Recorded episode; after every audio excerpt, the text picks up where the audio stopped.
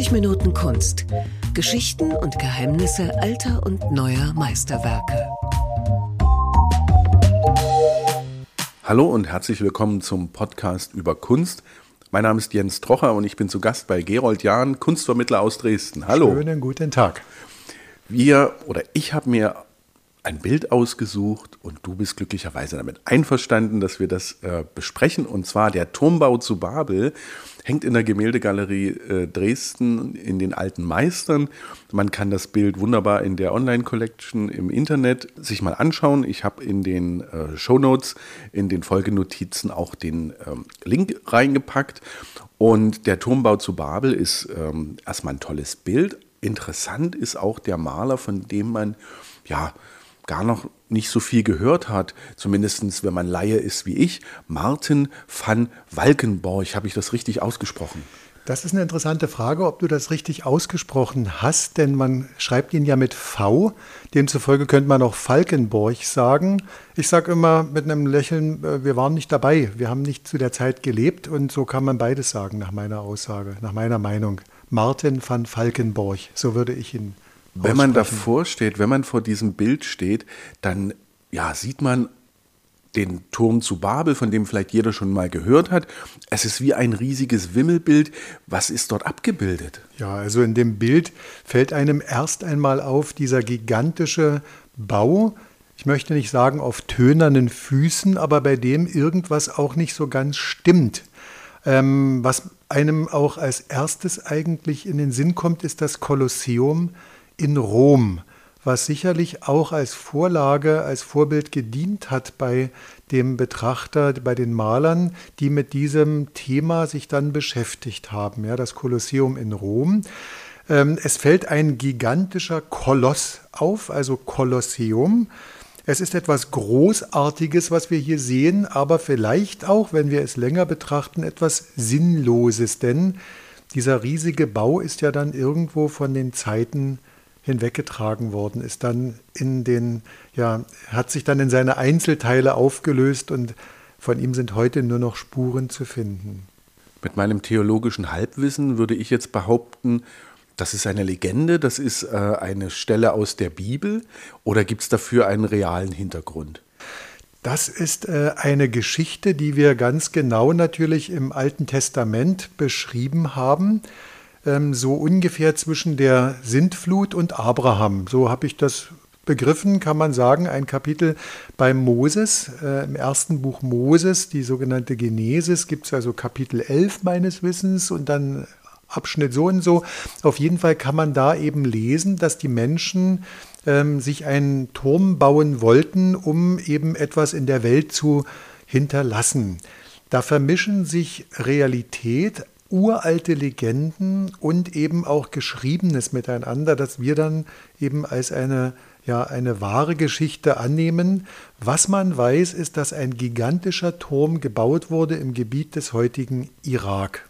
Ja, nicht weit von der heutigen Stadt Bagdad. Es gibt ja die zwei Flüsse, Euphrat und Tigris was wir alles mal in der Geschichte gelernt haben in der Schule, zwischen den Strömen Mesopotamien. Zweistromland. Genau, das Zweistromland, eine große, äußerst fruchtbare Ebene und die ist eben in der Antike, in der grauen Vorzeit eine der reichsten Gegenden der Welt gewesen.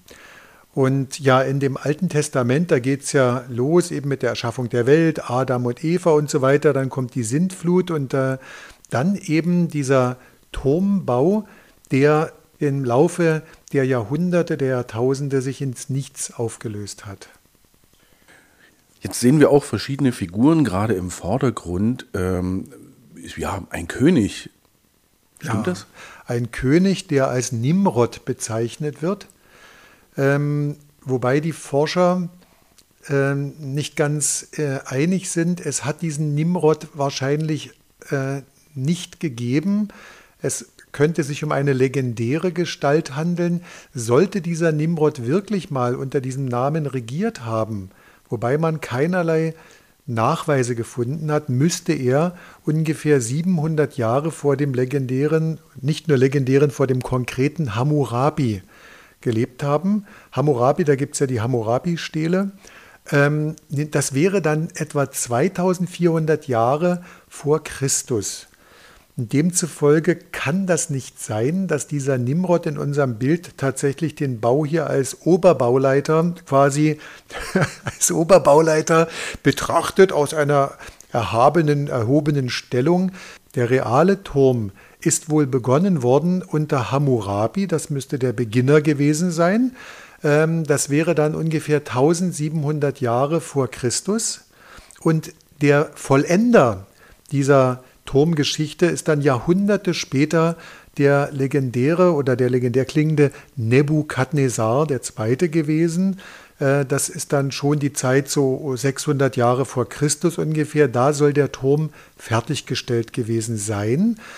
Ähm, ob der nun 13 Geschosse hatte, wie hier in unserem Bild von Martin van Falkenborg, sei dahingestellt. Oben soll ein riesiges Götzenbild als Heiligtum aufgestellt worden sein, geweiht dem Bell, ja, von dem sich die Leute eben versuchen, ein Bild zu machen. Bell, also Babel. Da kommen wir zum Wort Babylon, Babel, aha, da steckt das dahinter. Ich habe noch gelesen, was ich ganz interessant fand, dieser Nimrod kommt in allen äh, heiligen Schriften vor. In der Bibel, im Talmud und äh, auch im Koran. Es scheint tatsächlich um eine legendäre ja, Figur sich zu handeln. Ja, also es ist kein Wunder, dass der überall vorkommt, bei Juden, bei Moslems, bei den ja, äh, verschiedensten Religionsformen, denn das hat ja alles die konkrete, reale Geschichte als Basis der babylonischen Gefangenschaft. Es gibt ja nicht nur eine ägyptische Gefangenschaft, es gibt die babylonische. Das heißt, Babylon als Staatsgebilde hatte das Staatsgebilde Judäa besiegt hatte Jerusalem eingenommen und zerstört und die Juden dann, die damaligen Stämme der Juden, in die babylonische Gefangenschaft geführt. Jahrhunderte später ist Babylon dann von den Persern besiegt worden und die haben festgelegt, die Juden dürfen wieder nach Palästina, wir lassen sie wieder frei. Dann ist ein Teil dieser Juden wohl in die Berge als Nomaden, ein anderer Teil hat in der Ebene feste Ansiedlungen geschaffen. Daher basieren die Geschichten um Abraham, der als Nomade quasi in den Bergen oben war und positiv genommen wird, und Lot, sein Neffe, der mit seinem Volke unten in der Ebene Städte gegründet hat, zum Beispiel eben ja, Sodom und Gomorra. Da kommen wir wieder von einer Geschichte zur anderen. Damit will ich nur sagen, die Geschichten im Alten Testament genauso wie bei den, bei den Moslems haben und eben bei uns Christen heutzutage, die ja ihre Religion auf der jüdischen basierend äh, begonnen haben, die haben alle eine reale geschichtliche Basis in der Geschichte Babylons, besiegt dann später durch die Perser. Du hast es schon etwas angedeutet, irgendwas stimmt mit dem Bauwerk nicht. Ja, das ist also ein riesiger Koloss, der irgendwo einen Denkfehler in sich hat. Äh, ich möchte nicht sagen, der stürzt jetzt gleich in sich zusammen, aber in unserem Bild übrigens von Martin van Falkenburg, das ja entstand wohl im Jahre 1595, äh, fallen ins Auge die vielen Außentreppen. Ja, 13 Etagen gibt es, wobei die Zahl 13 jetzt hier nicht bindend ist, also als Unglückszahl. Ähm, in anderen Bildern von Peter Bruegel, das ja als Vorbild gedient hat, äh, sind es keine solchen Außentreppen und auch keine 13 Etagen. Es können durchaus auch acht oder neun Etagen sein. Es gibt in den Türmen auch solche spiralförmigen Bauten in anderen Bildern. Auf jeden Fall fällt ins Auge, dass es also etwas ganz Großes ist, etwas Kolossförmiges, das aber wohl nicht zu einem glücklichen Ende ähm, führen kann. Die Menschen laufen herum wie ein Ameisenhaufen. Sie haben etwas Riesiges geschaffen, aber es ist nicht vollendet und es wird wohl auch niemals wirklich vollendet werden. Um den Turm herum sieht man ähm, eine Landschaft. Ist ähm, Herr von Falkenborg irgendwo hingereist, vielleicht in das Zweistromland und hat sich dort eine reale Landschaft zum Vorbild genommen und dann den Turm dort hineingemalt? Also das wage ich zu bezweifeln, dass die Künstler das gesehen haben, aber es ist entstanden im 16. Jahrhundert diese niederländische Form der Landschaftsmalerei, was wir heute als ein Weltbild nennen oder ein, ein Weltenbild, ein riesiges Bild, ähm, das äh, wie ein Wimmelbild äh, uns, das sich hervorragend auch eignet, verschiedene Geschichten, Episoden gleichzeitig darzustellen. Es lohnt sich vor diesem Bild einmal ein paar Minuten zu verweilen und die einzelnen Geschichten auch im Hintergrund mit zu betrachten. Also kurz gesagt noch einmal nein, die waren nicht vor Ort. Peter Bruegel, ja, der ja das Vorbild dieser Bilder geschaffen hat und sein Sohn dann Jan Bruegel, dann gab es ja nochmal einen Peter Bruegel und so weiter.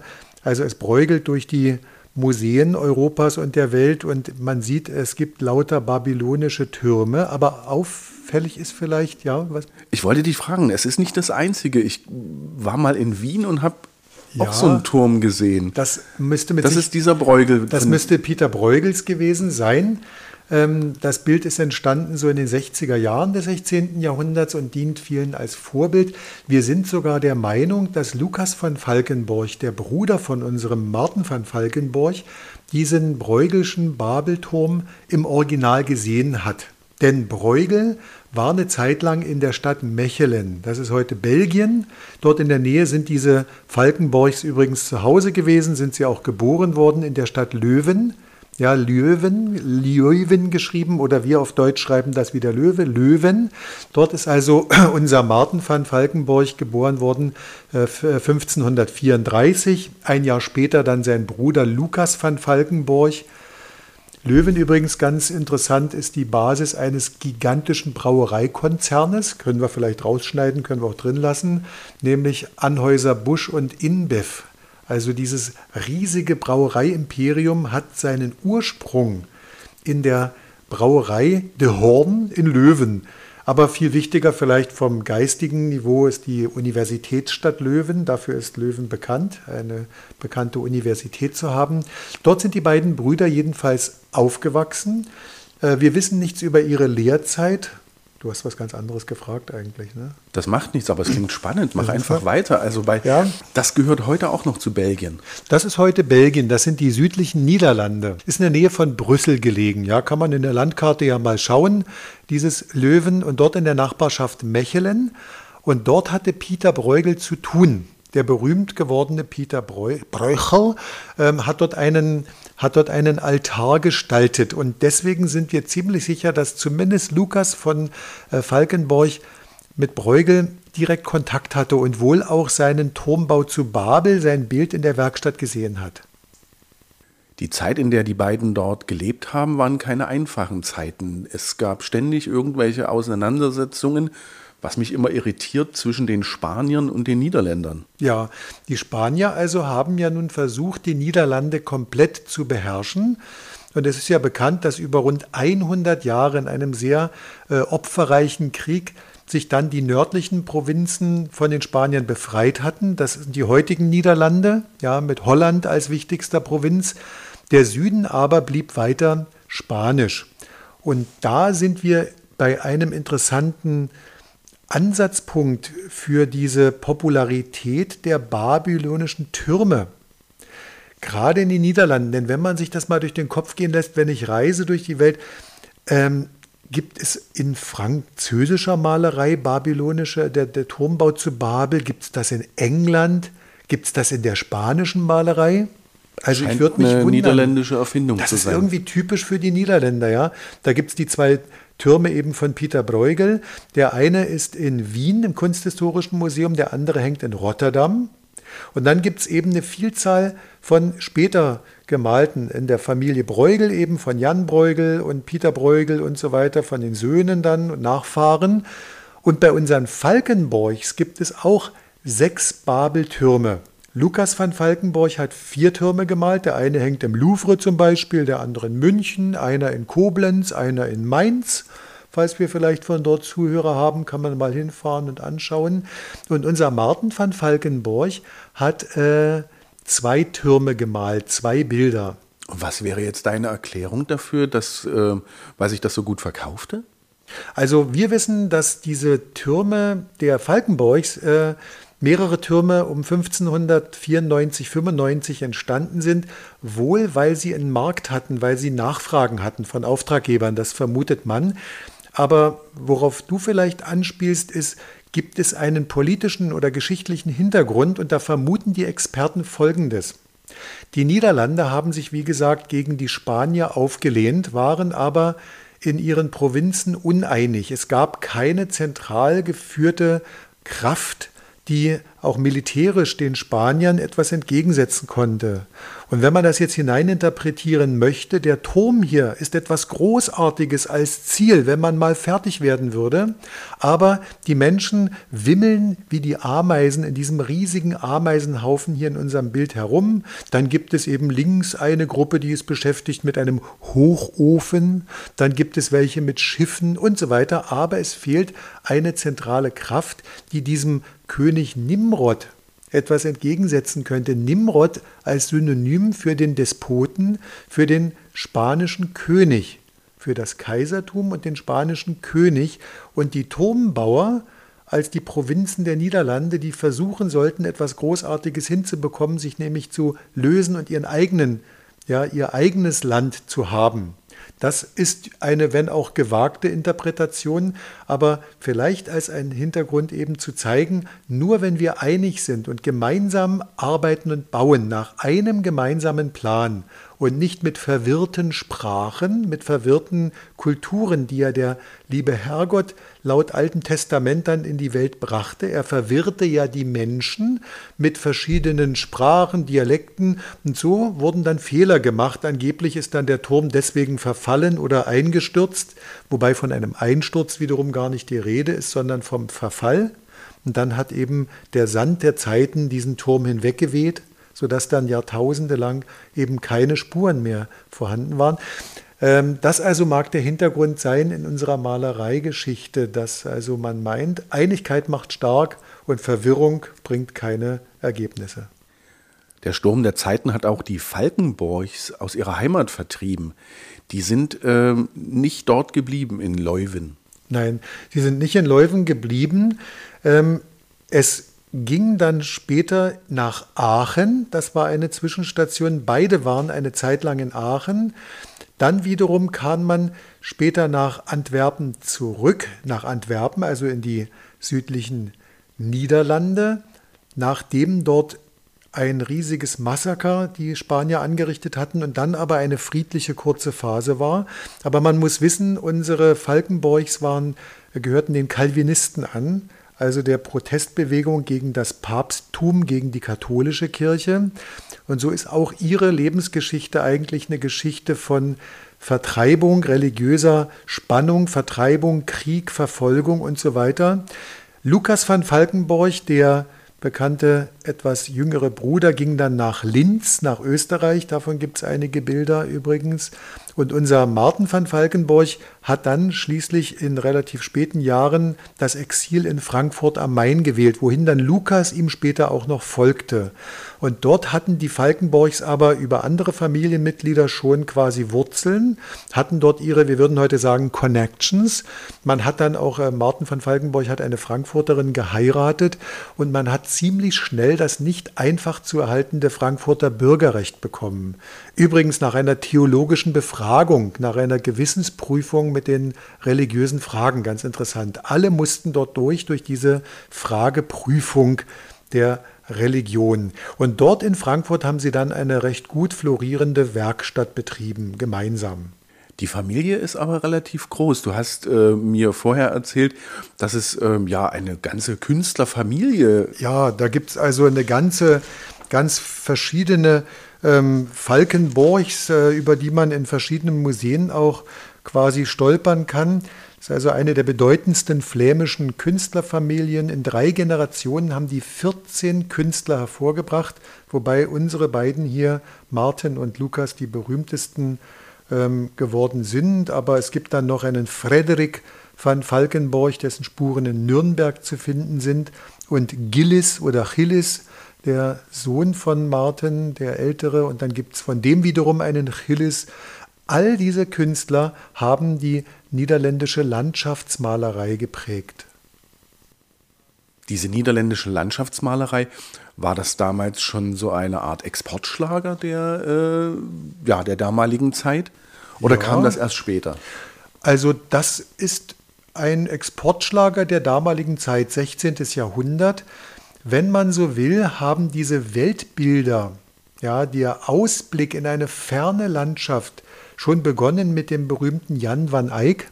Das ist also vor rund 600 Jahren. Da gibt es so ein Bild mit einer Madonna und einem Kanzler, der das Bild wohl in Auftrag gegeben hat. Da sieht man allerdings nicht, dass der Betrachter in der Landschaft selber steht, wie hier bei unserem Babelturm, sondern wir sehen aus einem Raum heraus durch Arkaden mit Säulen, sehen wir eine traumhaft schöne Landschaft im Hintergrund. Dann gibt es bei Hieronymus Bosch zum Beispiel Landschaftsbilder, Weltbilder. Dann eben dieser Aufstieg der niederländischen Weltlandschaft als Teil der Landschaftsmalerei im 16. Jahrhundert hier mit Lukas Martin van Falkenborg. Und Kulmination, so kann man sagen, und auch schon dann das Ende ist dann die Zeit von Peter Paul Rubens. Ja, Rubens hat auch hervorragende Landschaftsbilder mit sehr weitläufigen Landschaften geschaffen. Äh, wer darüber etwas Näheres vielleicht erfahren möchte, dem sei empfohlen die Entdeckung der Landschaft. Da gab es mal eine Ausstellung in Stuttgart. Das ist allerdings jetzt auch schon fast 20 Jahre her. Ja, da gibt es auch ein Buch darüber. Und bei uns war es auch ein Thema in Dresden. Ja, da gab es eine Ausstellung Das Paradies auf Erden. Da gibt es ein Buch von äh, Frau Uta Neidhardt und Konstanze Krüger. Da ein gleichnamiges Buch Das Paradies auf Erden. Das müsste vor so fünf, sechs Jahren gewesen sein, die Ausstellung damals. Weiß man, ähm, weil wir gerade bei Dresden wieder sind, weiß man, wie das Bild nach Dresden gekommen ist? War das ein Auftragswerk und wurde dann später verkauft? Ja, also unser Bild selber, ähm, wie mit dem Auftrag es damals sich verhielt und durch welche Stationen das Bild gegangen ist im Laufe der Zeiten, kann ich nicht sagen, können, glaube ich, auch die Experten nicht sagen. Unser Bild ist entstanden im Jahre 1595, ist übrigens Öl auf Eiche und ist weder ganz groß noch klein. Ja, in der ähm, Breite ungefähr 100 cm, 105 cm und in der Höhe 75,5 cm. Die sogenannte Provenienz, die Herkunft also ist soweit geklärt, 1699 wurde dieses Bild gekauft, nicht für die Gemäldegalerie, die es noch in dem Sinne nicht gab, sondern für die Kunstkammer von August dem Starken, von August Christoph von Wackerbart erworben. Wie der mit dem Bild, Sekt. Das, ja, mit dem Sekt, ja. Na, ja, also dieses Bild ist da schon in Sachsen gewesen, aber weitere Spuren zurückverfolgen kann ich nicht. Ich jedenfalls weiß es nicht. Was ich aber weiß, ist, dass kurz darauf dieser unser Martin van Falkenborg ein zweites Bild gemalt hat. Und dieses Bild ist erheblich größer. Es ist fast doppelt so groß. Und wenn man es im Original sehen möchte, dann müsste man nach äh, in die Niederlande fahren ja, in ein Schloss in der Nähe von Antwerpen, das äh, heißt Gasbeck. Dort findet man also ein viel größeres Bild mit dem Turmbau zu Babel. Ich finde, unseres hat ein schönes Wohnzimmerformat. Hat ein sehr schönes Wohnzimmerformat. Es ist auch dankenswerterweise so gehängt auf Höhe des Betrachters, dass man dort, das empfehle ich jedem, der uns hier zuhört, einmal sich in der Galerie vor das Original stellt und man sollte mal fünf bis zehn Minuten mitbringen. Man darf leider keine Lupe mitnehmen. Ich ja. glaube, das wäre noch ganz, äh, ganz spannend, weil äh, dann die Alarmanlage sofort anschlägt. Aber es ist ein äh, tolles Bild. Haben wir noch was vergessen? Ja, es gibt Gerold? da so viel zu entdecken in diesem Bild. Also einen Hafen zum Beispiel. Es gibt zwei Flüsse, da haben wir wieder das Thema des Zweistromlandes. Dann wohlgemerkt der Bergbau ist immer wieder so ein Thema bei diesem Falkenborg, auch bei seinem Bruder. Bergbauarbeiten, Steinbruch, da gibt es einen so einen dreibeinigen Kran, da werden große, schwere Steine nach oben gehievt. Und hinten in der Ferne gibt es eine Art Prozession zu sehen. Also es lohnt sich, dieses Bild wie ein Wimmelbild mal im Einzelnen zu betrachten. Nicht nur vorn den König Nimrod, der Oberbauleiter, wie ich ja vorhin schon sagte, der das Ganze betrachtet. Die eigentlichen Experten übrigens sind vor ihm ganz ehrfürchtig versunken oder auf die Knie gegangen, verbeugen sich vor ihm. Naja, da fallen mir so manche Oberbauleiter ein, späterer Despoten. Ja, ähm, ja, in diesem Bild also sollte man unbedingt einmal den Turm auch betrachten. Da gibt es im Obergeschoss kurioserweise einen Fleischerladen. Ja, es lohnt sich vielleicht so ein Opernglas mitzubringen oder das ist eine gute Idee. Irgendwelche ne? technischen Vergrößerungsmöglichkeiten, Fleischereiladen, warum auch immer. Darüber predigt irgendjemand, eine andächtig lauschende Menge hört ihm zu. Also ein Gigant und hunderte, ja tausende winzige Einzelheiten.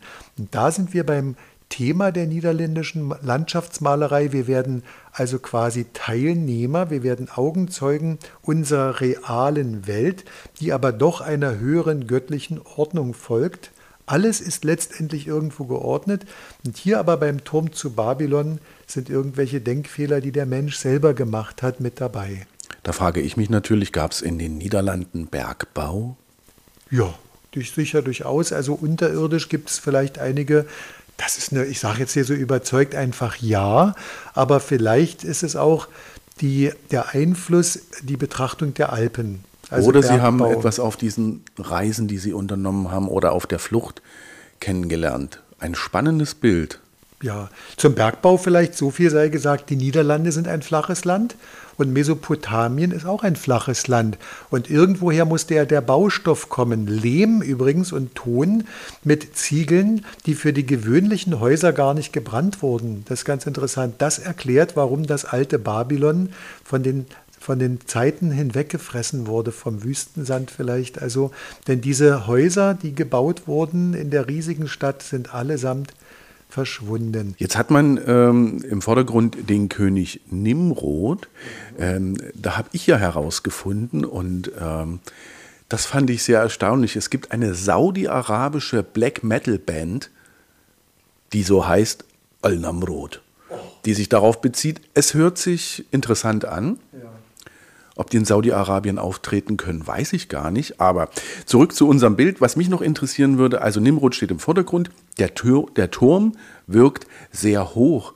Ähm, Gab es das? Konnte man den so in die Höhe bauen? Wie, wie ist das gelungen? Oder gibt es vielleicht auch sogar ja, archäologische äh, Forschungen ja, dazu? Ja, gibt es. Ja, ja, die Aha. gibt es dazu. Ich meine, wenn man heutzutage ins Pergamon-Museum in Berlin geht oder gehen kann, dann sieht man ja das Ishtar-Tor und so weiter. Da sieht man auf einmal konkrete, reale Dinge vor seinen eigenen Augen aus dieser grauen Vorzeit, aus den legendären Geschichten. Und äh, Nebukadnezar hat eben wirklich gelebt und der gilt als der letzte, unter dem der Turm dann quasi fertig gebaut wurde. Aber der Zahn der Zeit hat das alte Babylon quasi hinweggenagt, so kann man sagen. Vom Winde verweht. Ja, vom Winde verweht, unter anderem auch, weil das Baumaterial nicht so beständig war. Es wurden Milliarden oder Millionen Ziegel gebrannt, aber auch viele Häuser aus ungebrannten Ziegeln gebaut und im Laufe der Zeiten, Babylon ist zerstört worden durch die Perser